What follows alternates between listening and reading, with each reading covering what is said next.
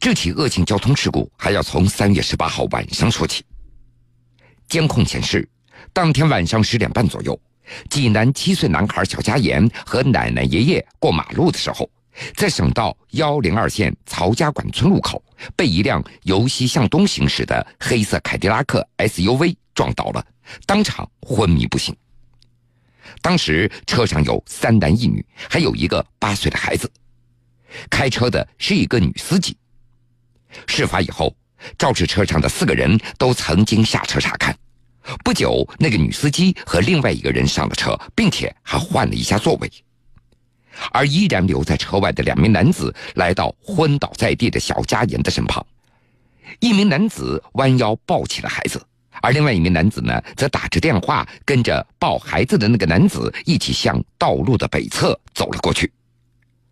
在这途中，小佳妍的奶奶董连美一再请求他们报警救人，但是这两个男子却不予理睬。其中一名男子还故意让董连美回家喊人。就在董连美转身回家喊人的那个空档，抱着孩子的那个男子顺手将小佳妍丢弃在道路北侧的绿化带，和另外一名男子撒腿就向东边逃跑了。而这一幕正巧被正要回家喊人的小佳言的奶奶看到了，她一下子就慌了。他下来跟你说话了吗？他说了，他抱着俺孩子了哈，抱着俺孩子，俺他说俺是到他爷爷家来来是给那个叫他叫他爷爷家，我叫他爷爷来，他给俺把孩子放哪里，他又跑了。放哪里？放哪里？放放那个隔离带，放那个那个边上啊，绿化带。就在这儿撞的是吧？撞人，他给抱那边去，给放那里跑了。奶奶看到两名男子逃走之后，心灰意冷，抱着孩子在路边痛哭。幸好遇到旁边好心的人帮着老人报了警，这孩子才被及时的送到了医院。好心的市民，我们是看见两个老人抱着孩子哭，在哪？在这儿哭。嗯，就在这个位置，我就在这个拐过来，我才看到。问他报警了吗？没报。别着急，一五一十的和和警察说。嗯。你哭去，要不老实，知道吗？而就在那两名男子逃跑的同时，肇事车辆也向东逃逸了。由于害怕，那两名男子在事发地点的北边找了一个地方藏了一个多小时，直到第二天凌晨才从原路返回。经过事故现场，到了他们事先订好的宾馆里和同伙会合。由于当时是晚上，视线太差了，监控并没有拍到车牌的号码。而根据这辆肇事车的尾灯特征，警方调取了周围两百多个小时的监控，终于找到了这辆肇事车的蛛丝马迹。济南历城交警事故中队中队长梁杰银：这个车的特征也留在了现场。这个车的尾灯，这个车有个特征，有条制动，有个横制动线，有两条竖制动线，这两个是它的特征。然后在下一个路口，下一个监控点再查找它一个特征。我们会通过这两个两个监控点的距离。和他用的时间来算他的平均速度。经过济南交警的调查，肇事的是一辆德州庆云牌照的黑色凯迪拉克的越野轿车。肇事司机安某现年才二十岁，是济宁金乡人，目前就读于山东协和学院，持有驾照，但是还处在实习期。事发时坐在副驾驶的那是安某的一个朋友张伟，二十九岁，德州庆云县人，他就是这辆车的车主。而车子里那个八岁的孩子就是他的儿子，坐在后座的那是张伟的两个男性朋友，一个三十岁，还有一个三十二岁，三个人也都是德州庆云县人。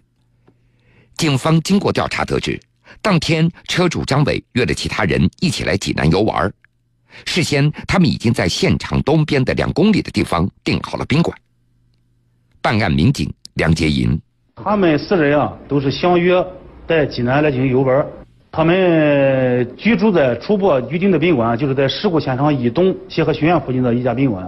他们吃饭的地方是在事故现场以西的地方，是吃完饭以后由吃饭的酒店返回这个居住的宾馆的途中发生交通事故。车上的张某有两名姓张的人员，两名张某就有其中一一名啊抱起孩子，这个另在另一名啊在同其奶奶进行对话。将其奶奶支走以后，将这个孩子放在绿化带内，然后步行离开了现场。在这儿还有一个细节，就是这个肇事车在行驶途中还在协和医院的门口停留了五分钟，之后又迅速离开了。而这一幕也被校门口的监控视频给拍摄下来了。也为破案提供了重要的线索。为什么会选择在这个学校门口停车等候呢？原来肇事驾驶员安某他还在这个学校就读。最终，在事故发生的第五天，警方确定了这辆庆云牌照的肇事车。办案民警梁杰银，我们昨天中午经过研判得到信息以后，这个我们的人员也赶赴庆云县，呃，经过呃与这个车辆的车主的家属来进行对接，同时啊取得了车主的电话，我们呀也得通过电话极力劝阻其啊抓紧到公安机关投案自首。这样，今天上午啊，他们四人啊已经到达我们的警方中队，并正在接受询问。让人没有想到的是，原本以为这四个人会做贼心虚，找个地方躲起来，或者第一时间躲回家，但是他们却没有这么做。四个人会合以后，在宾馆休息了一个晚上，第二天竟然上了高速，到另外一家游乐场游玩了一天。对于这么一个外出游玩的举动，二十岁的肇事女司机、女大学生安某，她竟然说：“我以为第二天没逮着我，那就没事了。”而事实上，三月二十三号晚上，案件就已经算是侦破了。警方根据肇事车主取得联系，勒令他们必须在二十四号上午进行投案。二十四号一大早，涉案的四个人就到案了。到案之后，民警质问车主张伟：“假如被撞的是你的孩子，你会怎么做？”张伟他一句话也说不出来，低下头流下了眼泪。只是这个时候，眼泪已经晚了。办案民警梁杰银，这起事故发生啊，这个性质也非常的恶劣，正在进一步的确定第一个该案件的性质，第二个这个几名涉事人员所触及到的法律和法规，我们呀正在全力以赴，利用各种法律武器，坚决来打击和处理这种无视法律法规。这个肇事逃逸，或者是这个毁灭证据的这种违法行为。近日发生在山东济南的一件车祸，牵动了众人的心。一辆汽车撞到七岁男童后，司机不仅不救助，还将男童抛弃在绿化带后逃逸。而令人吃惊的是，事发第二天，车内的四人还带着车主八岁的孩子，淡定地前往游乐场游玩。车上的张某抱起孩子，将其奶奶支走以后，将。这个孩子放在绿化带内，然后步行离开了现场。江苏新闻广播南京地区 FM 九三七，苏南地区 FM 九五三，铁坤正在讲述。现在，小佳妍依旧躺在重症监护室里，亲眼目睹了孙子被撞的那个惨状。小佳妍的奶奶是不吃不喝。早饭吃了吗？一直都没吃。现在，小佳妍的妈妈也非常后怕，因为医生告诉她了，如果当时孩子再晚五分钟的话，生命就有危险了。送来的时候，医生就说你再送来五晚五分钟，这个孩子就救不过来了。就我这孩子，就我如果晚五分钟，我孩子就没有了。现在，孩子的病情牵动了很多人的心。济南第三人民医院重症监护室的主治医师王刚。尽管是现在呃生命是处于一定稳定，但是随时还有可能会出现其他的变化，比如说他一些隐匿的这种伤情还会继续出现。孩子的意识还是有所恢复的，就是说他们刚来的时候对刚来说要有明显的恢复的。孩子躺在重症监护室，为了能够和孩子近一点，一家人就将休息室当做了临时的家，几张凳子拼起来那就是一张床，累了就躺着休息一会儿。在听到肇事者都被抓到了。孩子的爸爸也感觉到非常欣慰，不过，对于肇事车车主张伟把小佳妍抛弃到绿化带当中，佳妍的父亲觉得，同样作为爸爸的张伟，他真的不配做一个父亲。作为一个一个，呃，七岁小孩家长的话，能做这种事情，我觉着，我觉着，任何人都不会做出来的。我我非常的气愤，非常的气愤。起码对一个有有任何一个有良知的人的话，都会首先去救治小孩的。现在家里人最希望看到的是孩子能够苏醒过来。呃，现在来说，我们一家人最担心的是小孩的，小孩的恢复，呃，健康恢复问题。呃，我希望那个，呃，院方是不是能够请一些更好的专家来来来，共同会诊一下。目前，相关部门正组织法制、技术等部门固定证据、分析案情，具体细节和责任认定正在进行当中。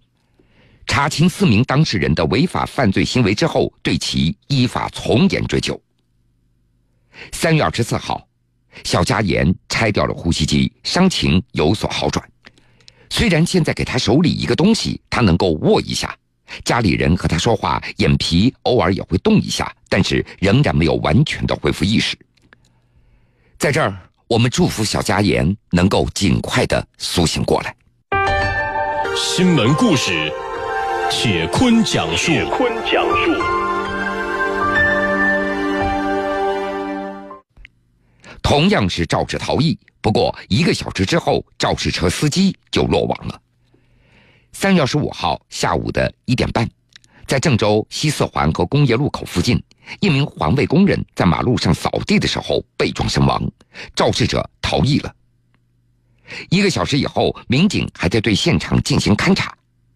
在工业路和西四环路口，当民警对一名环卫工人询问的时候，从北向南驶来一辆轿车，车上下来一个人，直奔路的东侧，面容紧张，并且还问路人。这人怎么样了？民警一听啊，还以为是死者家人过来了，也就上前询问情况。路边的围观者对下车男子指了指死者，人已经不行了。哪知道这个男子一听，脸色煞白。民警走向他的时候，他有意在躲避民警。问他是不是死者亲属，他也不说。当民警想再次询问他的时候，这名男子就想上车逃跑。但是被民警所控制。没想到，这名男子正是刚才撞死人之后肇事逃逸的司机孙某，他的身上酒气非常大。原来，孙某将人撞了之后，把车停在了一个修车店，又找了一辆熟人的车来看现场，没想到被警方当场给识破了。孙某因为涉嫌酒驾，最终被带走抽血化验。好了，各位。这个时间段的新闻故事，铁坤就暂且先为各位讲述到这儿。半点之后，新闻故事精彩继续，您将听到。三月二十六号是二零一六年全国专业技术人员职称外语等级考试的日子。位于咸阳的陕西服装工程学院考点设立一百三十一个考场。有知情人士向媒体爆料，此次考试会有多名枪手在此替考。真的会存在替考行为吗？记者深入替考组织和考试现场进行调查。江苏新闻广播南京地区 FM 九三七，苏南地区 FM 九五三，铁坤马上讲述。于众生喧哗中看清方向，在瞬息万变时把握未来。